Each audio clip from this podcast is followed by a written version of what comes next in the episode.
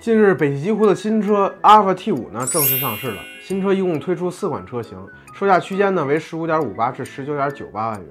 阿尔法 T 五呢定位于这个纯电中型 SUV，车身尺寸呢比同门的这个阿尔法 T 呢略小一点。但作为这个极狐品牌的最新产品呢，新车最大的亮点呢是集成了八百伏快充功能，并且呢将该配置下探到了二十万以下的车型。新车的这个动力电池呢是来自宁德时代的神行超充电池。能做到补能五分钟充电一百三十五公里，补能十分钟呢充电二百六十公里。如果以后八百伏的这个充电桩能够普及呢，确实能很大程度上的解决了这个充电焦虑的问题。在高速服务区上上个厕所的时间呢，就能有多二百六十公里的这个续航，确实非常的爽。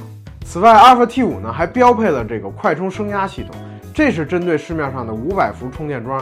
开发的这个智能升压模块，充电时呢，车辆会自动识别这个充电桩的电压。如果是五百伏的桩呢，则会自动的启动这个快充升压系统，同样呢可以从容快充。哎，针对北方的用户呢，几乎还开发了这个 TMS 三点零的热管理系统，能让新车的冬季续航呢提升百分之十五。而低温智能预约加热功能呢，可以让阿尔法 T 五无视冬季低温，继续使用这个超充补能。此外，新车还有一些其他亮点，比如配备了这个车载空调的这个紫外线消毒滤芯儿，哎，保障了这个车内人员的呼吸健康。车机系统呢，更是标配了这个高通骁龙八幺五五的芯片，确保了车机的这个出色性能。全车呢还有二十二颗传感器，让智能驾驶系统呢做到了全方位感知，实现了这个 L 二点五级的这个自动驾驶辅助功能。那么，阿尔法 T 五的这个四款车型应该怎么选呢？猫爸觉得呢，如果您预算充足呢，可以无脑选择这个顶配的六六零 Max 版本。该车型的核心配置方面呢，有着明显的这个优势。除了续航里程呢比三款五二零车型多了一百四十公里以外呢，还有着刚才提到的非常实用的这个八百伏快充功能。如果您还是觉得贵，我觉得您需要换一个思路。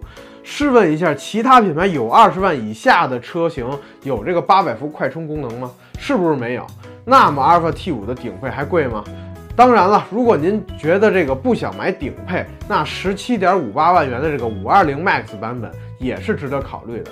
在舒适型配置方面以及这个智能驾驶辅助方面呢，也是比较全的。呃，剩下的两款车型呢，确实有点盖了，甚至连 ACC 都没有，只有这个定速巡航。好了，您对于这个极狐阿尔法 T 五呢，又是怎么看的呢？欢迎评论区留言，咱们继续讨论。